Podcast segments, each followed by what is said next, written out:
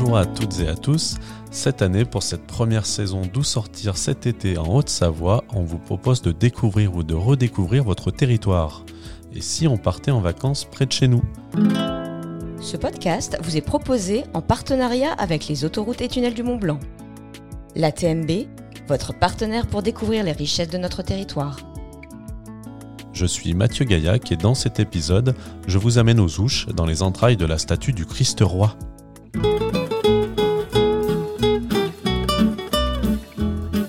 On aimerait bien embarquer avec vous à Rio de Janeiro pour aller contempler le majestueux Corcovado, mais autant vous le dire clairement, c'est surfait. On y fait la queue en plein cagnard derrière des touristes qui ne pensent qu'à une chose, se faire un selfie avec une statue de 38 mètres de haut, et qui s'y reprennent à 14 fois avant de réussir et de repartir sans regarder ce monument autrement qu'à travers leur téléphone.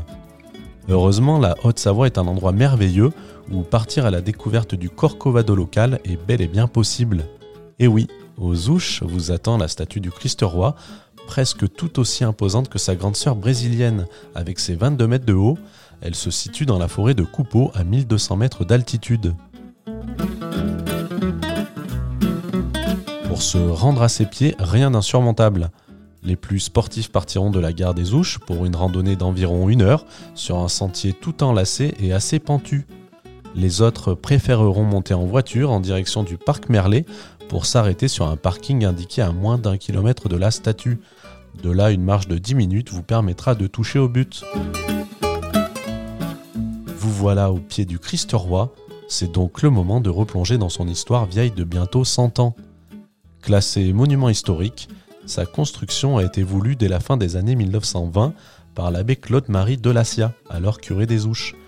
Une souscription est lancée en 1929 et les fonds permettant de démarrer ce chantier titanesque sont récoltés en moins de 4 ans.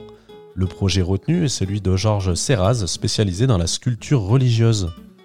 Le Christ roi se veut évidemment l'expression de la foi chrétienne, mais également un hommage au pape Pie XI, féru d'alpinisme et qui avait gravi le Mont Blanc en 1890.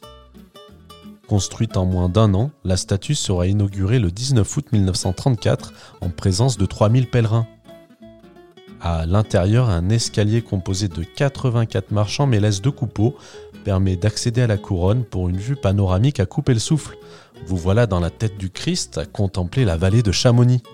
À noter que l'association d'Antan des Ouches propose en saison estivale quelques dates de visite de la chapelle du Christ roi.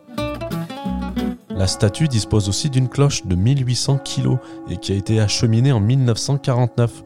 Elle se retrouve aujourd'hui dans le campanile réalisé à côté de la statue et on l'entend encore sonner trois fois par jour pour l'Angélus, ainsi que pour les offices d'été.